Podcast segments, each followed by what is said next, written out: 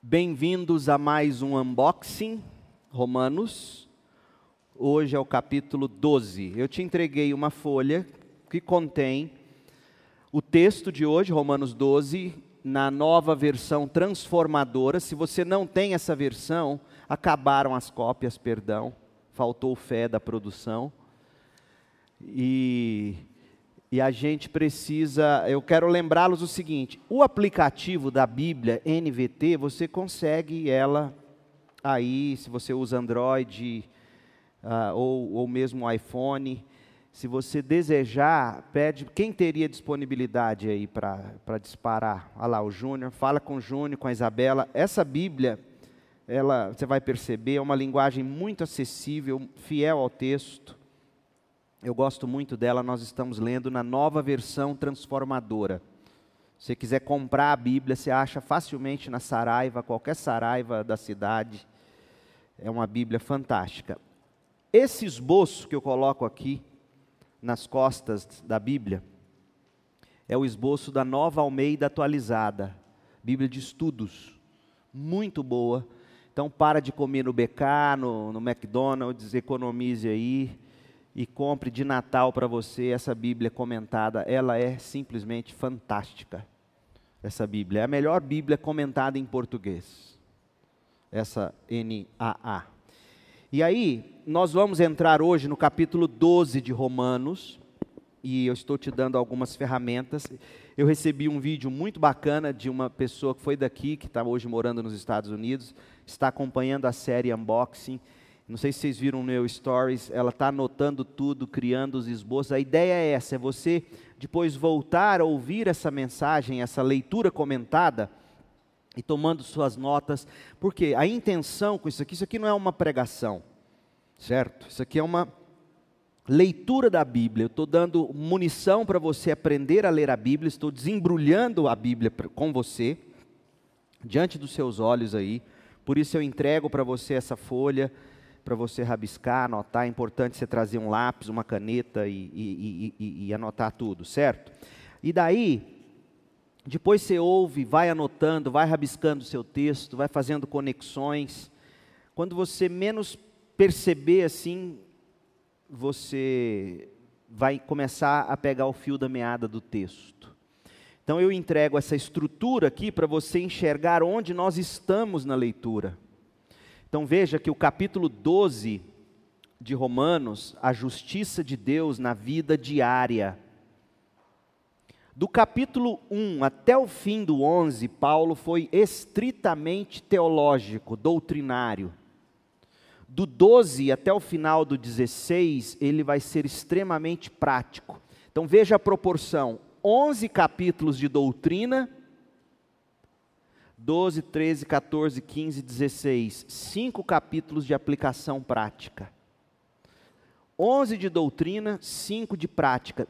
Sendo que na prática, nós vamos ver, ele, ele traz princípios teológicos e bíblicos, ah, dos quais ele, sobre os quais ele discorreu nos 11 primeiros capítulos. O que, que essa proporção comunica para você? 11 para doutrina, 5 para prática. O que, que isso diz? O problema está na mente, mas mais do que isso. Veja, não há como a gente resolver um problema prático sem uma fundamentação teológica. Nós vemos numa época extremamente prática e pragmática, vídeos curtos, né? rápidos, dois minutos. Ah, mais dois minutos o jovem não assiste. Lamentável, porque se Paulo vivesse de IGTV, ele não ia doutrinar ninguém. Como é que ele ia tratar de 11 capítulos em 10 minutos? Percebe? Então Paulo ele te dá 11 capítulos de doutrina, fundamentação bíblica, ele fala do evangelho como revelação da justiça de Deus, ele fala da justiça de Deus sendo derramada é, na ira de Deus contra os pecadores, tanto judeu como gentil. Ele fala sobre como a justiça de Deus nos salva. Ele fala sobre a esperança como resultado da justiça de Deus. Apareceu o André, recebeu a mensagem. Ele fala ah, sobre como que a gente luta para manter a esperança, a vida o triunfo da graça sobre o pecado no capítulo 6, enfim, depois você leia e veja os temas que ele tratou até o capítulo 11. Aí ele começa o 12, onde ele vai tratar da vida diária, né? Do, do capítulo 12, eu vou explicar o 12 e o 13 hoje, mas no 14, um apelo para que fortes e fracos se aceitem mutuamente. Capítulo 14 e 15, Paulo vai lidar com questões práticas que até hoje nos, nos, nos perturbam, tipo, posso comer determinada carne? Posso beber? Não posso beber? Como é que eu lido com isso? Paulo vai ser extremamente prático. Como que eu lido com um irmão que se escandaliza? Como que eu lido com um irmão que se acha forte demais e não está nem aí para os mais fracos? Veja, Paulo se preocupa com isso. Depois, capítulo 15, verso 14, até o final, ele vai falar da justiça de Deus por meio da missão apostólica dele e etc. Então, nós chegamos na, na, na parte gostosa de se ler de Romanos, a parte prática, mas não se iludam, é totalmente fundamentado no que Paulo escreveu. Romanos 12, vamos lá. Eu quero que você olhe para Romanos 12, antes da gente ler e divida o texto. Olha o que eu fiz na minha folha. Se você tiver com a Bíblia ou com a sua folha, eu risquei aqui, ó. Esse esboço não é meu, é um esboço que eu adaptei do John Stott, no comentário dele de Romanos, que é muito bom. E John Stott teve uma sacada muito bacana sobre como você divide esse texto, para você entender esse texto. Então eu vou dividir ele para você, se você quiser ir rabiscando e anotando. Do verso 1 ao verso 2, Paulo vai tratar simplesmente de eu e Deus.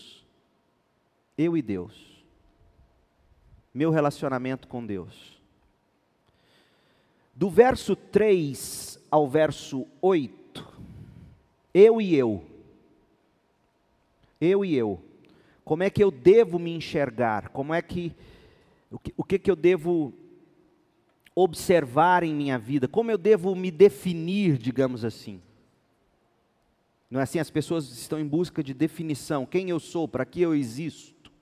Eu e eu. E a lógica de Paulo é tremenda. Eu e Deus, eu e eu. Depois do verso 9 ao verso 15, eu e a igreja. Eu e a igreja. Eu e o corpo de Cristo. Depois do 17 ao 21, eu e os que me perseguem. Eu e os que me perseguem. E o capítulo 13 inteirinho, eu e o Estado, eu e a autoridade estatal sobre mim. Percebe? Veja, Paulo Paulo está mostrando algumas coisas muito importantes nessa divisão que o John Stott permite a gente fazer desse texto. Ele está dizendo, primeira coisa, eu tenho que tratar minha vida, eu com relação a Deus, em primeiro lugar. Versos 1 e 2. Tendo, tendo isso claro na minha mente, eu e Deus, como é que eu devo me enxergar? Como é que eu devo me definir? Para que, que eu existo? De 6 a 8. De 9 a 15, ele vai falar eu e eu, eu e Deus. Agora, eu e eu e eu e Deus vivemos num contexto de família de Deus, igreja. Não dá para ser desigrejado como alguns querem tentar seguir a Deus. Na teologia de Paulo não existe essa história. É o corpo de Cristo, é a igreja. Eu e a igreja. Um crente sem igreja é como um membro de um corpo jogado na calçada. Imagina você saindo daqui, já falei isso, encontrar uma cabeça rolando na cabeça. Você vai achar estranho, louco, que isso? Um braço andando assim, sabe? Uma orelha pulando, um nariz, um joelho, genitálias andando pela rua. Por que que, porque na cabeça de Paulo, um crente sem igreja é o membro do corpo aí, é esquartejamento, não existe. Então eu e Deus, eu e eu, eu e a igreja. Agora eu vivo num mundo real, um mundo que foi afetado pelo pecado. Pessoas me perseguem, pessoas me machucam. Como eu lido com elas? Eu e os que me perseguem. Versos 17 a 21. E aí o capítulo 13, ele fala de ordem social, porque você vai perceber que o capítulo 13 é necessário para você conseguir viver os princípios do capítulo 12, de 17 a 21. Quando ele fala, olha, minha vingança, não paguem mal com mal, venço mal com bem. Ele diz, eu tenho um mecanismo de restringir o mal. Esse mecanismo são as autoridades que eu estabeleço. Romanos 13. Então, como que eu tenho que lidar com a autoridade? Isso é muito relevante e contemporâneo na época em que a gente está vivendo. Certo? Está clara essa divisão? Então, se você já entendeu isso, você vai ler esse capítulo, já vai ser muito mais fácil. Então vamos ler agora o capítulo 12 só hoje, nós não vamos ler o 13. Eu só dei essa pincelada geral para você entender. Primeira palavra que tem na, na minha versão aqui, na nova versão transformadora, é portanto. Esse portanto liga esse capítulo esse é outro problema quando você lê a Bíblia, né? Você lê a Bíblia e quando você chega nas divisões de capítulos e títulos, você acha que é outro assunto. Aí você é meio que desliga o que você acabou de ler. Não, você nunca faça isso. Terminou um capítulo, tenta linkar imediatamente com o anterior. Esses capítulos e versículos não são inspirados, são tentativas de nos ajudar a nos localizarmos quando estamos aqui. Ah, eu li alguma coisa, como é que você ia identificar onde estava? Onde estava mesmo aquilo que eu li? Ah, é o capítulo tal, do livro tal, no versículo tal. É, é um endereço. Mas esse endereço, a Bíblia, você tem, ela é uma corrente assim, um elo de ligação, uma coisa ligada na outra. Você não pode ler a Bíblia aleatória a seu gosto. Domingo mesmo, agora de manhã, eu vou encerrar uma série sobre o Deus de Jacó, o refrão dos redimidos. E a atitude de Jacó no final da vida dele, Deus, pelo poder de Deus transformando Jacó, remete Jacó à atitude que Deus esperava dos patriarcas desde o início, quando Deus chamou Abraão. Então você tem que ler essa, a Bíblia com esse, vendo esses, essas conexões. Então é importante você ver isso. Portanto, irmãos, Romanos 12, com base em tudo que eu ensinei, tudo sobre a justiça de Deus, a doutrina tem que mudar a sua vida. Se não mudar, não presta. Joga fora. Tudo que eu falei para vocês tem que trazer para vocês alguma modificação prática. E é o que ele vai propor. Portanto, irmãos, supliquem que, em primeiro lugar, entreguem seu corpo a Deus. Por que o corpo? Porque era um contexto contexto greco-romano, onde os filósofos gregos principalmente chamavam o corpo de sarcófago da alma. A grande libertação era você se desvencilhar do carnal. Corpo não presta. A gente dá risada, mas discípulos de Platão, ah, o Murilo ouviu a mensagem. Discípulos de Platão, o que, que acontecia com eles? Vocês sabiam que eles davam, batiam nas mulheres? porque achava raça inferior, mas isso a academia não te mostra, só critica crente. É impressionante, a, a, eu vou dizer o mínimo, a desonestidade histórica do mundo acadêmico. É impressionante. Então, o cristianismo, por incrível que pareça, e, e, e, quem lê Paulo acha que Paulo era machista, não, não conhece o contexto greco-romano, o cristianismo é que traz valor ao corpo, o cristianismo é que traz valor à criança, deixai vir a minhas crianças. Nem os discípulos de Jesus deixavam as crianças chegar perto dele, não vai atrapalhar, não, deixa vir. O cristianismo respeita a dignidade da mulher. É impressionante. Então Paulo diz assim: irmão, suplico que entreguem seu corpo, ou seja, sua vida como um todo. Em outro contexto, Paulo vai dizer assim, 1 Tessalonicenses 5: corpo, alma e espírito. Aí as pessoas aí, tá vendo? O ser humano tem três partes. O, o, bobão, não é três partes. Se fosse três partes, Jesus disse que você tem quatro ou mais. Porque ele fala assim: com todo entendimento, com toda a alma, com toda a força, com toda. O que, o que Paulo está dizendo é o seguinte: você, como um todo, o ser humano, na teologia bíblica, ele não é tricotomizado assim. Qual é o problema de você tricotomizar assim? Corpo, alma e espírito. Ah, o corpo, o médico que cuida. A alma é o psicólogo que cuida. O espírito é o pastor que. Quando sobra alguma coisa para o espírito, né? Porque aí você, a Bíblia, ela foi escrita, fala do ser humano como um, um ente material e imaterial. Ponto. Sim, existe alma, existe espírito usado na Bíblia. Mas geralmente, quando Paulo vai falar de alma, ele está falando com relação ao nosso íntimo que deseja o pecado. E quando ele vai falar de espírito, geralmente é o nosso relacionamento íntimo com Deus. É uma maneira meio didática que, no fundo, acabou atrapalhando, fazendo a gente achar que o ser humano é dividido em corpo, alma e espírito. E a visão bíblica nunca foi assim. Se você quer um estudo detalhado sobre isso e muito bem feito, é o Wayne Gruden, Teologia Sistemática, tem um capítulo lá sobre o ser humano. Então, não tem como eu te explicar isso aqui em 10 minutos. Ele vai te remeter a textos importantes. Pastor, que livro que é esse? O Wayne Gruden, Teologia Sistemática, editora Vida Nova. É outro livro que você tem que juntar dinheiro e comprar e ter para você. Grosso, vai te remeter a assuntos importantes e vai explicar isso. Então, de volta ao texto aqui. Portanto, irmãos, suplico-lhes que entreguem-se por completo a Deus. No mundo greco-romano, você dizia assim: eu medito, eu vivo a minha vida no espírito. Aliás, gente, veja como isso é atual. Eu vivo a minha vida no espírito, e eu faço o que eu quero com o meu corpo. Depois é só eu tratar disso com Deus. No meio secular deram um nome, meu corpo, minhas regras. No meio evangélico deu outro nome. Você peca, afinal de contas, Deus é gracioso, depois ele te perdoa. Paulo fala: para com isso. Quando você se entrega para Deus, você entrega o seu corpo e o que vem dentro dele, sua alma, seu espírito, seu todo.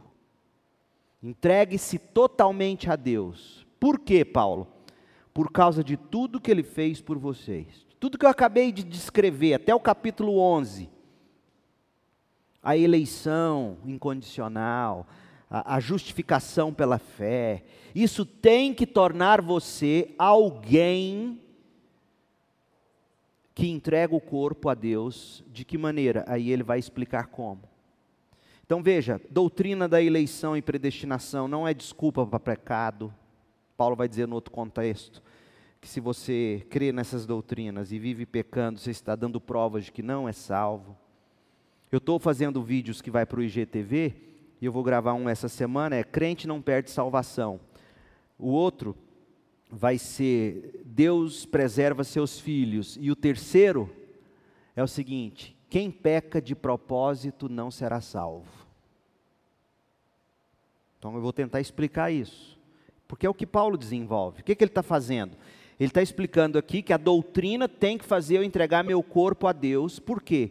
Com base em tudo que Deus fez por mim. Então, Paulo, ele não está apenas dizendo aqui o seguinte, preste atenção, quando ele diz, com base em tudo que Deus fez por você, ele não está dizendo, olha, seja grato, entregue a Deus.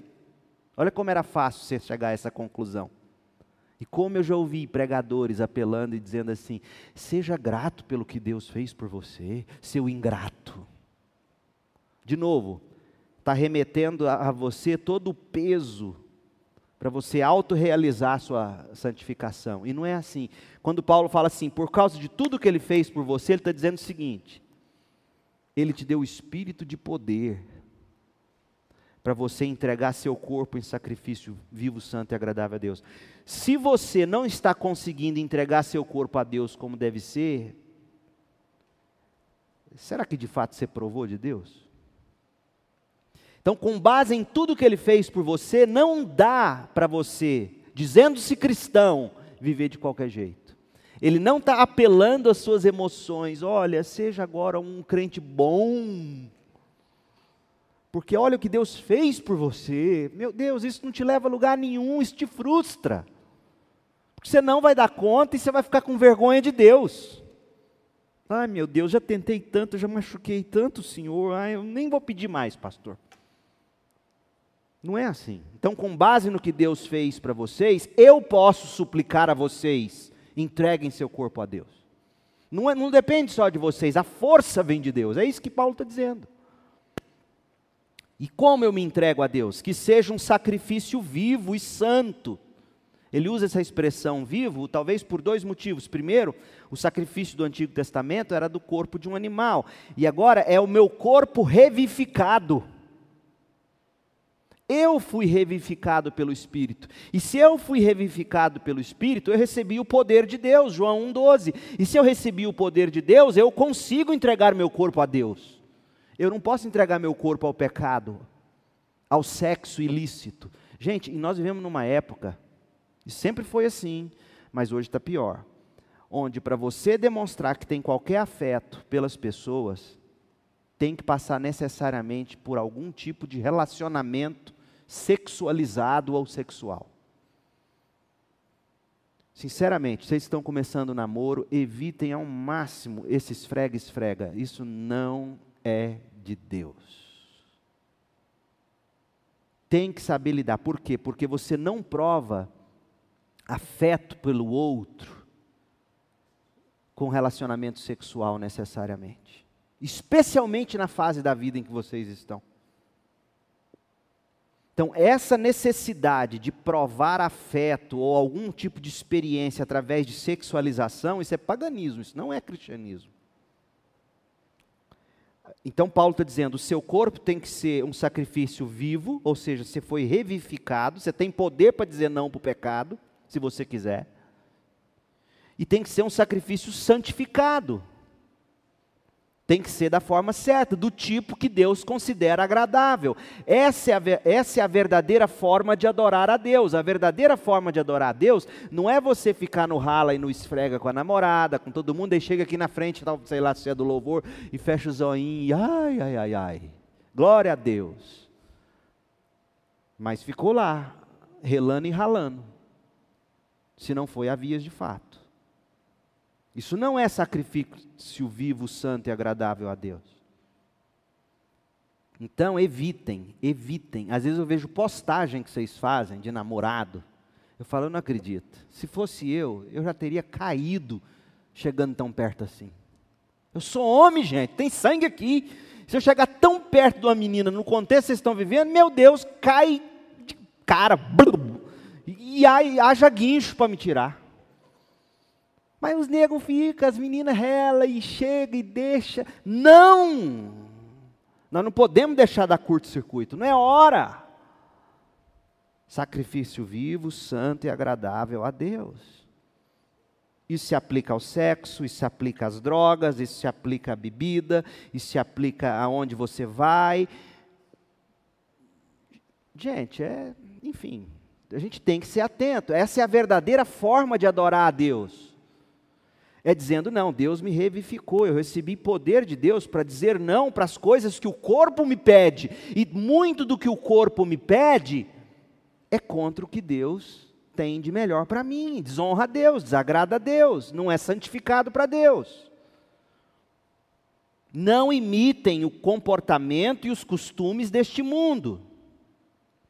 Olha aí, Paulo dando outra dica. Parem de imitar mas deixem que Deus os transforme. Hoje, gente, tem sido extremamente tentador mídia social. Foi o tempo em que você pagava um comercial na Rede Globo. Hoje, os personal influencers no Instagram vendem muito mais produtos do que Rede Globo. Por que, que você acha que, que as grandes empresas aí de televisão não estão mais gastando dinheiro? Por causa dos videozinhos de YouTube, que é aquele iFood, iFood, né? A gente não aguenta mais ouvir, mas está lá. iFood não precisa pagar a Rede Globo em horário nobre. O camarada veste a camisa e, e vê a marca, o outro gosta. É assim que acontece. Então Paulo está dizendo: não imitem certos comportamentos, certos costumes. Como você vai fazer isso? Deixando Deus transformar vocês por meio da mudança do seu modo de pensar. Você tem que deixar Deus mudar o seu modo de pensar. Como você faz isso? Lendo a Bíblia, ouvindo leitura bíblica, lendo bons livros, ouvindo boa pregação, É assim que você vai deixando Deus, boas palestras, você vai recebendo conteúdos de verdade na sua vida, música, gente, Spotify, iTunes aí, é, é, Music, né, da Apple, enfim, música é uma das coisas que mais moldam a cosmovisão de uma pessoa. Os filósofos falavam isso. Não me recordo qual deles, não sei se Sócrates falava: olha, eu não quero ter o poder de escrever as leis de uma nação. Eu quero ter a habilidade de compor, de compor as canções para o povo cantar. É isso que molda a mente das pessoas. Aí o camarada fica lá no hip hop, no rap, escutando só aquele tipo de coisa, as músicas sertanejas, que graças a Deus né, vocês não devem gostar, algumas delas. Mas ouça, oh, presta atenção nessas letras, a cosmovisão, a mente, o que vai se tornando normal e natural para você, Paulo fala, não pode, você não pode assistir isso simplesmente dizer normal. Veja como é que você está desensibilizado já, quando você não sente um mínimo de repulsa interna, dizendo: não, meu coração não pode vibrar com isso. Presta atenção, isso não é legalismo, não, gente. Isso não é legalismo, isso é, é ensino bíblico. Deixem que Deus os transforme. De que forma? Por meio de uma mudança em seu modo de pensar. E o seu modo de pensar é afetado pela mídia, pelo jornalismo, pelas músicas, pela literatura, pelas séries de Netflix. Você tem que ser um consumidor atento. E determinadas coisas você não assiste. Quantas vezes eu já quis assistir Game of Thrones, por exemplo? Mas para que, que eu vou ficar vendo aquela mulher linda transando com o cara? Meu Deus do céu, eu sou homem. Se você consegue, glória a Deus. Mas não dá. Como é que eu vou deixar minha mente penetrar aquelas coisas aqui e ir me moldando? E outra coisa, gente, a, o cinema é feito para prender sua atenção assim, tem que ter violência, sexo, tem que ter tentação nesse nível, é diferente do livro, da literatura. Se você lê Game of Thrones nos livros, não vai ser tão chocante. Impressionante. Então, a gente precisa, isso não é legalismo. A não ser que você me prove de que maneira a sua mente poderia ser de fato mudada, se não fosse deixando de alimentá-la com determinadas coisas, mas e sim com, as, com outras. É esse o ensino bíblico. Deixem que Deus transforme você por meio de uma mudança em seu modo de pensar. E sabe qual é o resultado disso? Você vai experimentar a boa, agradável e perfeita vontade de Deus. Sabe por que, que muitas vezes a gente não experimenta a vontade de Deus de uma forma boa, agradável e perfeita? Por causa do modo errado de pensar. A gente está doutrinado pelo mundo, pelo engano do coração, pelo diabo que joga coisas na nossa mente. E aí Paulo está dizendo, agora se você ler esses versículos de trás para frente, você vai entendendo. Por que, que ele fala para você entregar seu corpo a Deus? Nossa, cristianismo é chato, eu tenho que parar, eu não posso transar, eu não posso beber, eu não posso fumar, não posso ir na balada. Você ouviu a promessa? Você ouviu o que, que você vai provar se você seguir o que Deus tem para a gente? Você vai experimentar o que é bom, você vai experimentar o que é agradável, você vai experimentar o que é perfeito. Essa é a promessa. O que de fato é bom, o que de fato é agradável, o que de fato é perfeito para você. Isso não virá de mãos beijadas, é baseado na obra de Cristo na cruz, que Paulo discorreu até o capítulo 11, a graça de Deus, a justificação de Deus, o poder do Espírito que nos transforma, que nos santifica, por causa do que temos em Cristo pela fé, Paulo diz: você tem poder para dizer não, para não entregar seu corpo para o pecado, mas entregá-lo de forma viva e santa, de uma forma agradável a Deus, de uma forma que seja culto a Deus. Mas você vai ter que fazer algumas coisas. Você não pode imitar os costumes do mundo. Você tem que deixar que Deus transforme você por meio da mudança do seu pensamento. Então, cuidado com o que você ouve, com o que você canta, com o que você lê, com que você assiste, cuidado o olhinho com que vê. Não é assim? Musiquinha? Vocês não, quem conhece? Levanta a mão. Cuidado o olhinho com que vê, o Salvador do céu está olhando para você. Gente, isso é mais profundo e teológico do que. Sério mesmo. Cuidado, mãozinha no que pega. Não é assim? Cuidado, boquinha onde beija. Pelo amor de Deus. O nego está lá chavecando dentro do carro, o trem está quente. Fala, não, ai, vamos orar, fica aí. Aí pega na mão, Pai do céu. Aí vai chegando. Ah, gente, orar. Tem que descer do carro e mandar ela para casa. Perdão, pequei contra Deus, estou defraudando você. Me perdoe. Ora na sua casa que eu oro na minha. Meu Deus do céu. Deus fica lá assim: você está enganando quem, seu trouxa? Eu e Deus, está claro? Eu acho que não tem como ser mais claro. Eu e eu. Vamos lá. Verso 3 com base na graça que recebi, veja, Paulo sempre fala, que graça é essa? O poder transformador de Deus, o Espírito de Deus que transformou o meu ser, não apenas me justificou diante de Deus, a graça de Deus significa o quê? Significa o cumprimento da nova aliança na minha vida. Ezequiel 36. Quando o profeta fala que Deus gravaria a lei de Deus no meu coração, me daria um coração de carne em vez de pedra, gravaria a lei no meu coração, me faria entender a lei, e de forma que eu não viraria mais as costas para Deus. Esse é o significado da graça. A graça é você ter recebido o poder de Deus para viver prazerosamente a vontade de Deus. Essa foi a promessa de Deus. A fidelidade de Deus consiste nisso. O, o, primeiro vídeo que eu vou gravar sobre crente não perde salvação, quando fala Deus é fiel, ele é fiel para completar a obra de salvação que ele começa em você. Todas as vezes que aparece essa expressão Deus é fiel no Novo Testamento, está ligado a isso. Não é a Deus te promover no emprego, te dar saúde, te dar um carro novo, te dar uma posição melhor no ministério. Não, a promessa da fidelidade de Deus é aquele que começou a boa obra vai terminar. E a boa obra não é progresso financeiro, físico, material. A boa obra é salvação. Aliás, em alguns casos, para ele manter você crente, ele vai ter que tomar tudo de você. E você vai falar que é desgraça? É graça? É graça. Para Deus manter você crente, pode ser que ele te ponha uma doença. É graça. Para você manter crente, pode ser que Deus te tome o um namoro. É graça. Deus sabe o que faz com seus filhos.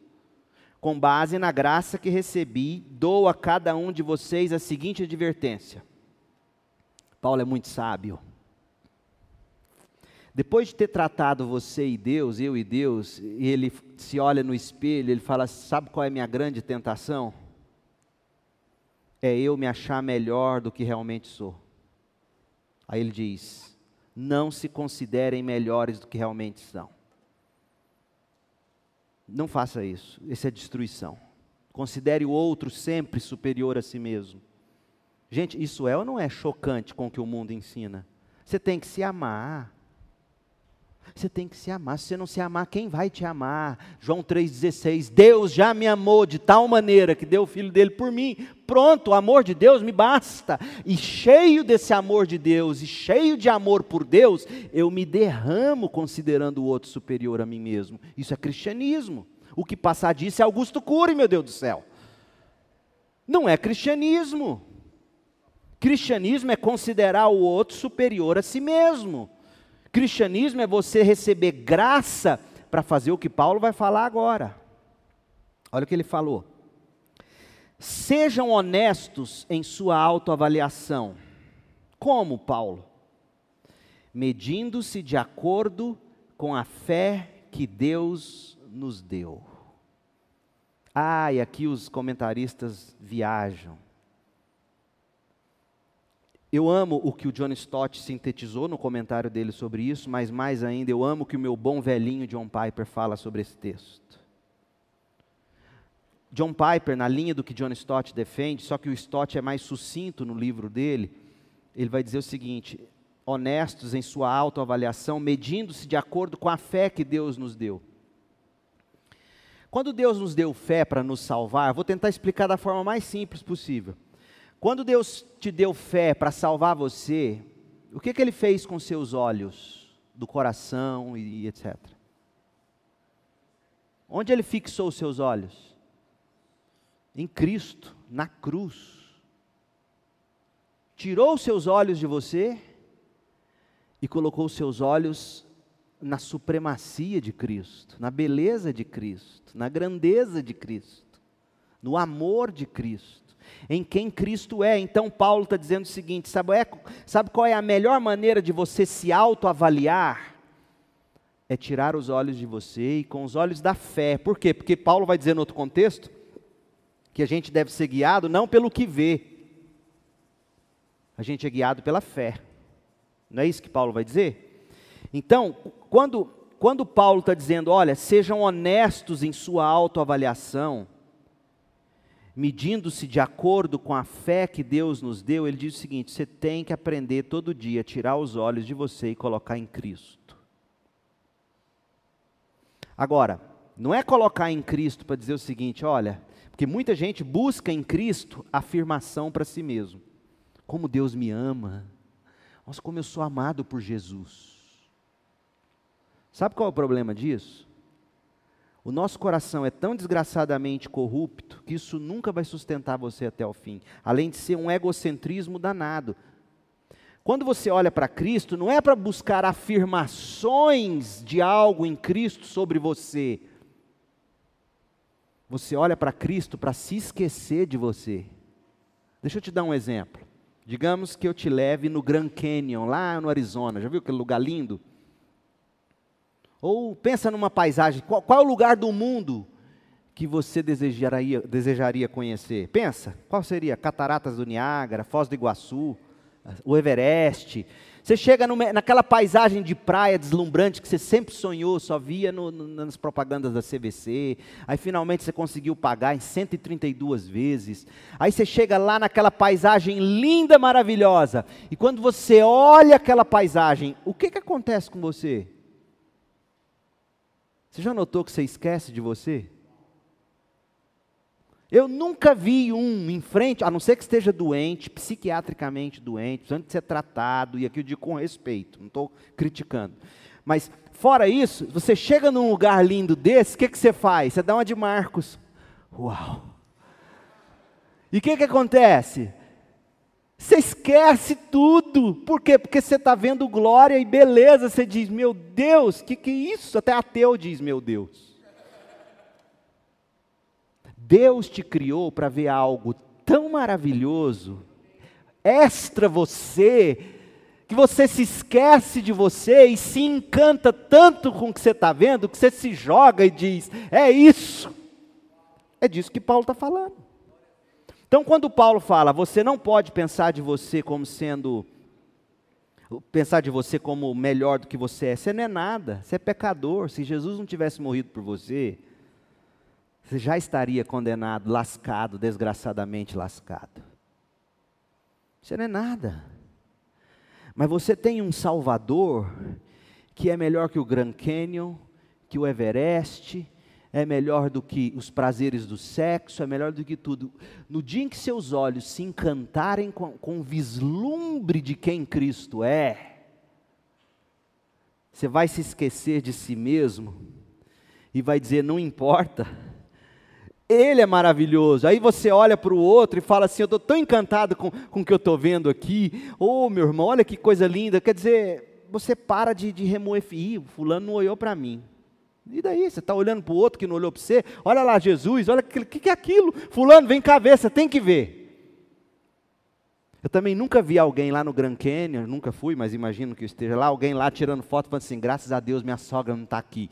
Não, não existe isso. Existe vislumbre Deleite. Então, Paulo está dizendo: você tem que se medir de acordo com a fé que Deus te deu. Isso significa o quê?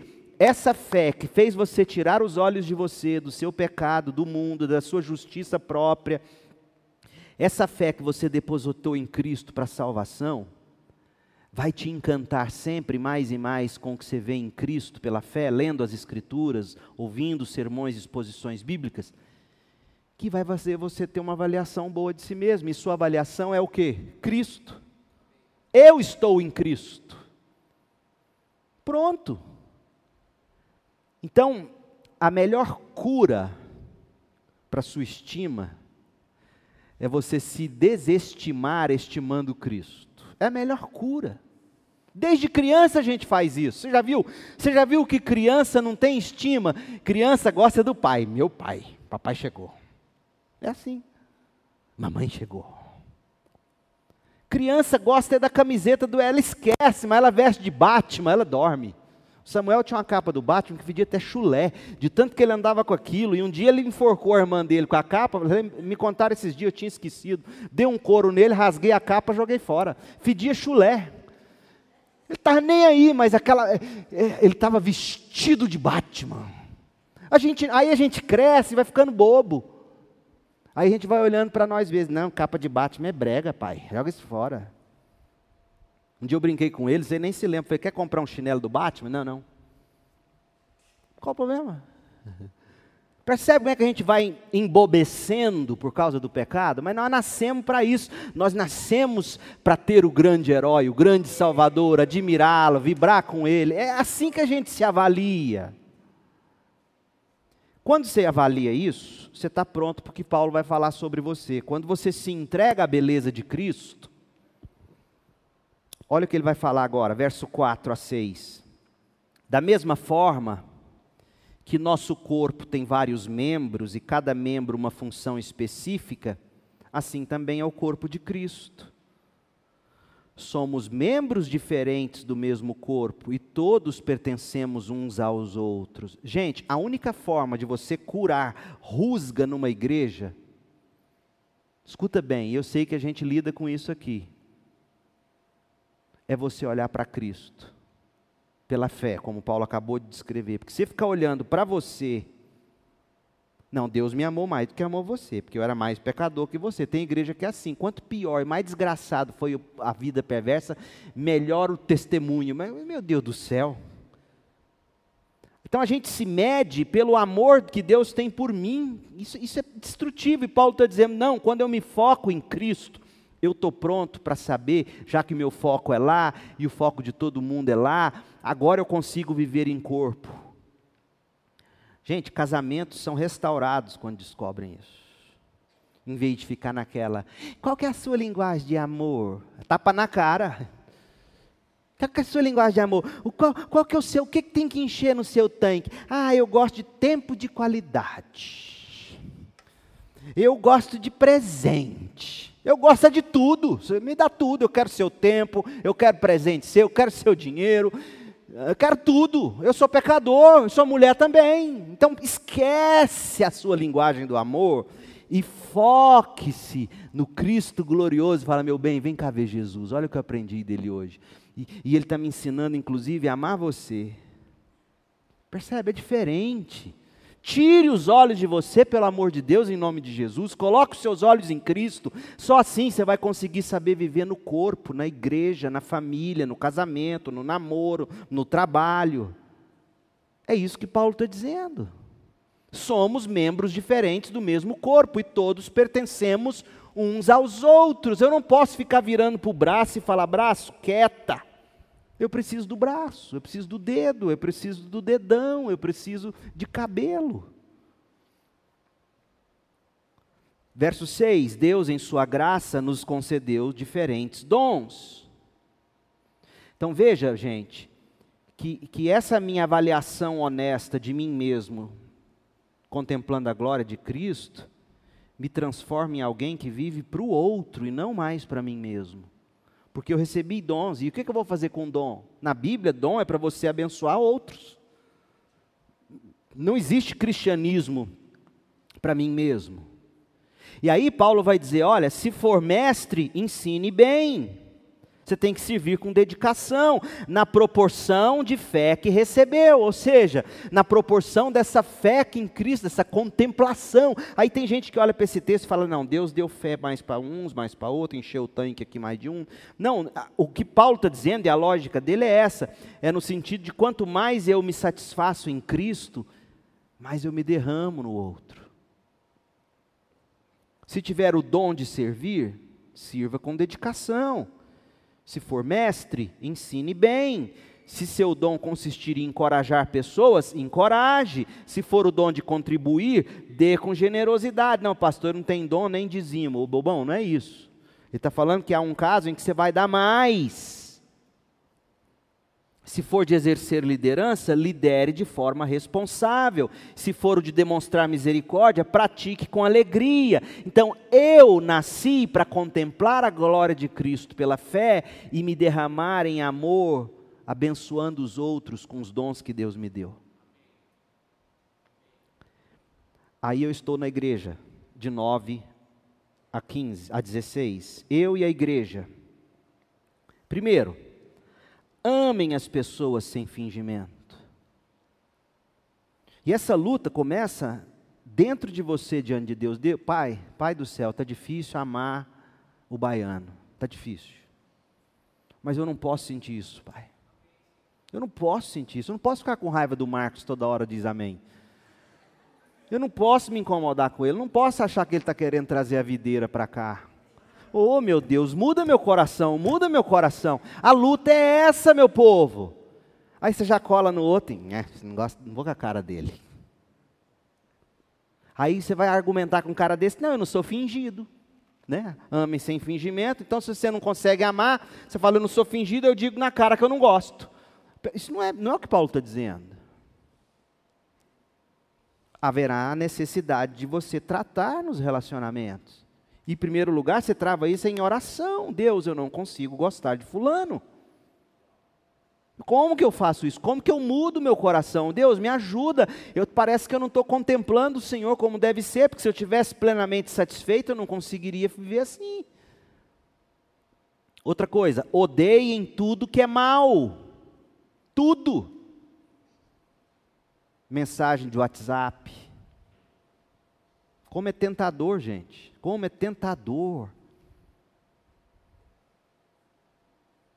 Você recebe aquele, você ri, é, compartilha besteira, bobagem, o que é mal, rindo do que é mal. E a Bíblia mandando você odiar. Apeguem-se firmemente ao que é bom. Amem-se com amor fraternal. Então, é, é, essa é a dica. Você quer aprender a amar sem fingimento? Começa a odiar o que é mal, inclusive dentro de você. Apegue-se firmemente ao que é bom, amem com amor fraternal, tenham prazer em honrar uns aos outros encontre uma, encontre uma maneira de honrar o outro. A minha profissão é uma das piores, porque quando tudo está bem, ninguém elogia e fala nada, mas quando não gostou, fala na cara. Encontre uma maneira de, de honrar a pessoa, de dizer: olha, tem sido bênção ver seu crescimento. Tem sido bênção ver como você está mudando, tem sido bênção ver sua atitude, tem sido bênção ver seu sorriso. Tem, olha, eu tenho orado por você. Às vezes você não consegue ver nada de bênção na pessoa, mas começa a orar por ela, para você poder ter um motivo sem fingimento, de chegar nela no domingo e falar: tenho orado pela sua vida, tenho suplicado graça de Deus por você. Mas nós vivemos num ambiente tão esquisito que você falar isso para alguém, ué, por quê? Você está orando por mim? A gente é tão bobo que chegamos a esse ponto.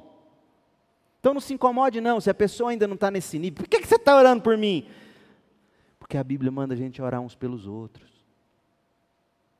Aliás, se eu tiver um motivo específico, me dê, porque enquanto isso eu vou continuar orando para você ser menos mal criado. É mais ou menos assim. É assim que a gente vai curando rusga.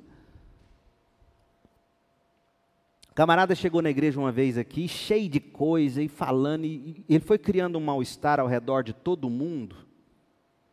E todo mundo já foi fazendo piada dele. Aí um dia eu chamei ele no telefone, falei: "Mano, você está chegando para a igreja, estou feliz, sua família.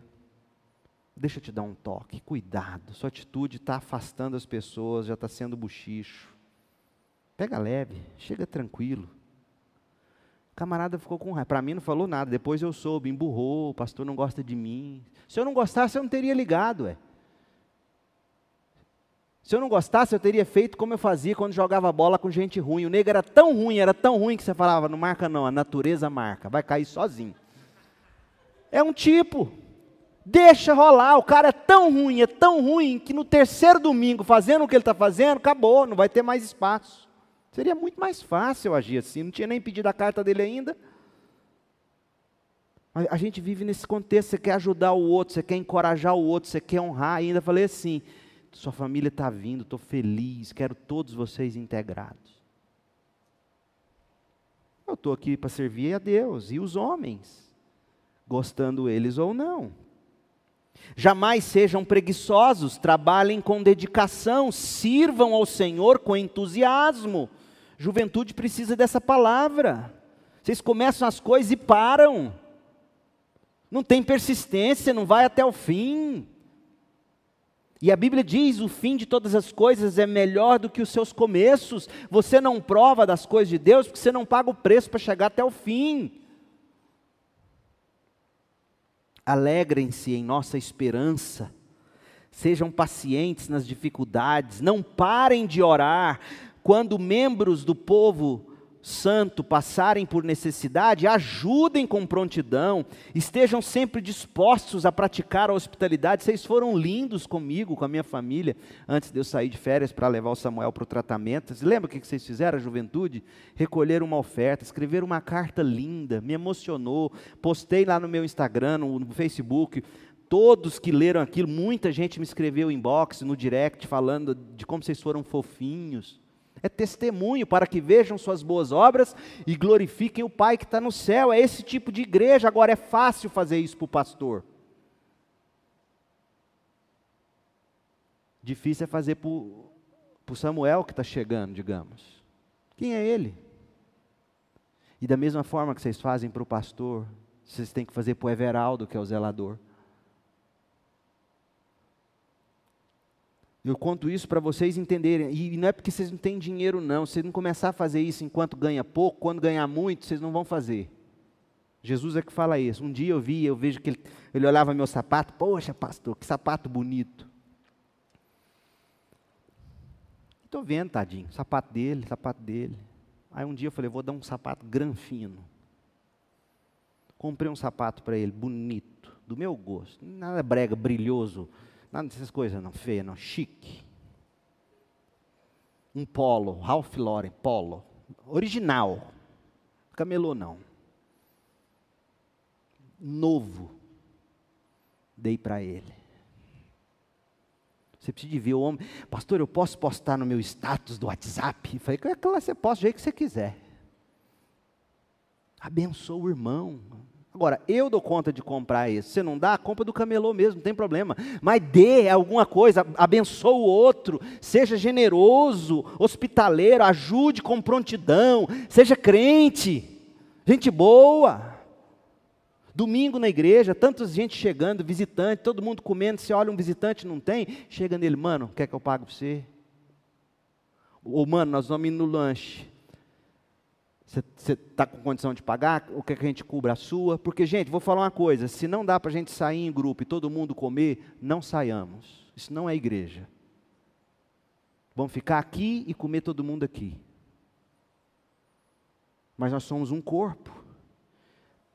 Então, se eu não dou conta de ir no BK sabendo que meu irmão não vai conseguir pagar, eu não vou.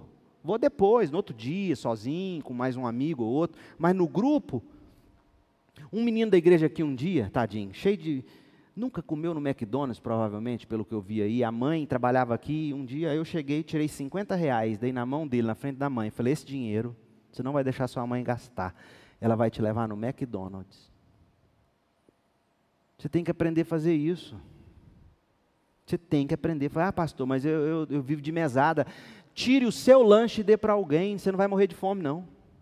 Mas você tem que começar, em vez de você comer no BK esse mês, paga para alguém. É disso que a gente está falando. Porque você tem que começar a encontrar prazer no que Jesus ensinou, é melhor dar do que receber. Como eu gostaria de ver uma juventude, uma igreja assim amorosa, generosa, feliz porque o outro ganhou uma promoção, feliz porque o outro arrumou aumento. Pastor chega com um carro melhorzinho, eu vejo, nossa, você está ganhando bem. Hum. Dá glória a Deus que seu pastor está podendo, meu Deus do céu.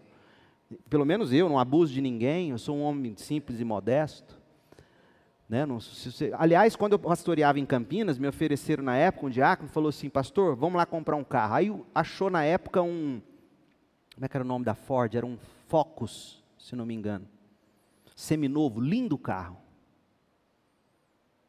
A igreja dava o carro para o pastor usar. Era o mesmo preço de um Fiesta.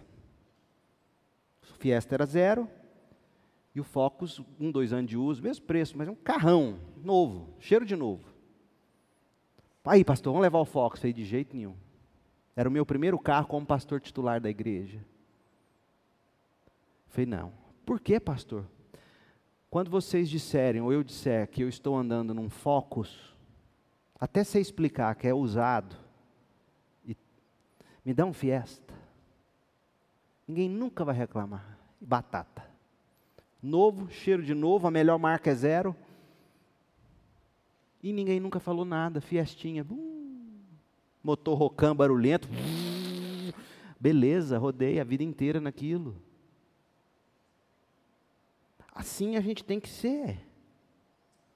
Nós temos que isso não é, isso não é. Agora eu fico vendo as pessoas se exaltando usando o evangelho para dizer, olha só, Deus me deu uma Mercedes. Ah, pelo amor de Deus, vai dormir um sono. Deus pode te dar uma Mercedes? Pode, mas isso é de você se gabar? Isso é dizer que é prova de fé. Deus pode te entregar os desejos do seu coração, como está em Romanos 1, para falar assim: vai lá e se lasque. É isso que você quer? Idolatrar essas coisas, achando que, que eu só sou bom porque eu te dou essas coisas? Veja que esses mandamentos de Paulo aqui, ó, eu, eu desafio você, presta atenção no que eu vou te dizer. Eu desafio você a ler do verso 3 ao 14 e fazer toda essa teologia que diz que Deus te abençoa, te, que graça é Deus te dá, te dá, dá, dá, dá. Porque o que Paulo está falando aqui é pelo contrário, é considerar o outro superior a si mesmo, é você pegar e dar para o outro, é ser, ser generoso, é ser, ser hospitaleiro. Ou seja, se, se, você não tomar cuidado, você vai dar, dar, dar e chegar no final do mês não tem para comprar para você. É disso que se trata o cristianismo. Verso 14: Abençoem aqueles que os perseguem não os amaldiçoem, mas orem para que Deus os abençoe. Ore por eles, alegrem-se com os que se alegram, como isso aqui é difícil. Chorar com quem chora, você chora até com bêbado na rua. Agora, você vê um amigo seu alegre lá, que bênção, bom te ver alegre, você já fica com inveja. Hum, viu? Né? Você quer ver se o cara é seu amigo? É se ele ri com você das suas vitórias. Chorar com você é facinho. Você chora com um desconhecido na rua. Agora, dar risada com um amigo que está indo bem, isso é amor. Vivam em harmonia uns com os outros, não sejam orgulhosos, tenham amizade com gente de condição humilde. Escuta aqui, meu povo. Cola naqueles mais humildes que você conhece na igreja, aqueles mais esquisitões que você fala, ah, não, andar com esse cara. Não, é isso que, é isso que Paulo está dizendo, gente humilde. Eu sempre gostei de gente assim. Eu me divirto. Sempre. Não pensem que sabem tudo. Então, você e a igreja, vamos concluir? Você e seu inimigo. Semana que vem eu remoo isso aqui e para a gente continuar no 13. Mas para a gente completar o capítulo, vamos lá. Nunca paguem o mal com o mal, eu e o meu inimigo, eu e aquele que me persegue.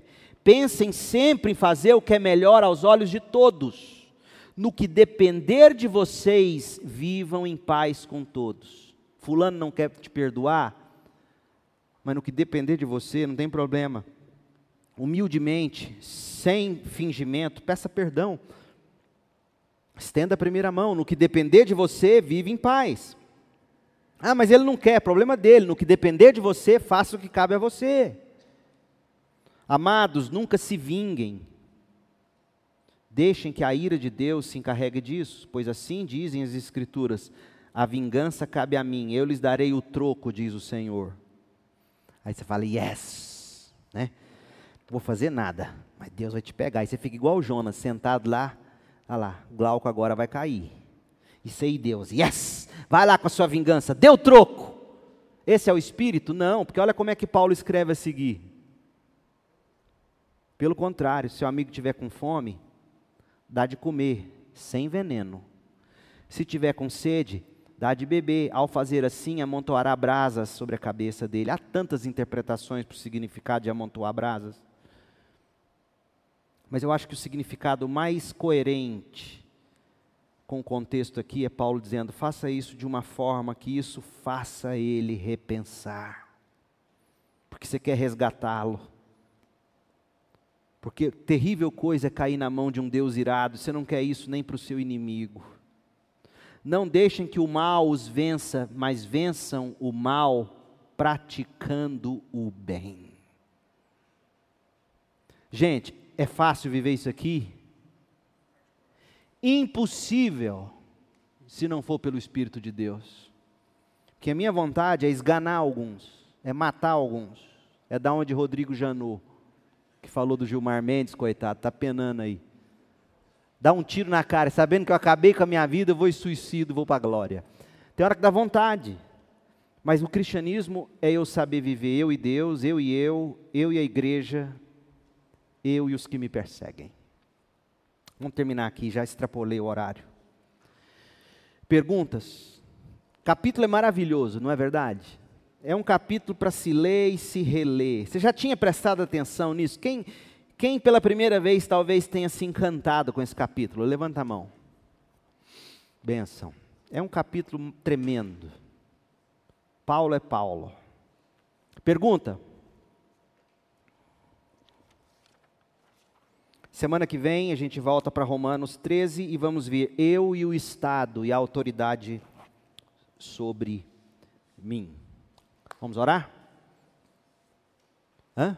Ah, sim, a produção está me lembrando, se você puder contribuir com cinco reais para o jantar que vai ser servido, uma linda macarronada ali, macarrão do puro.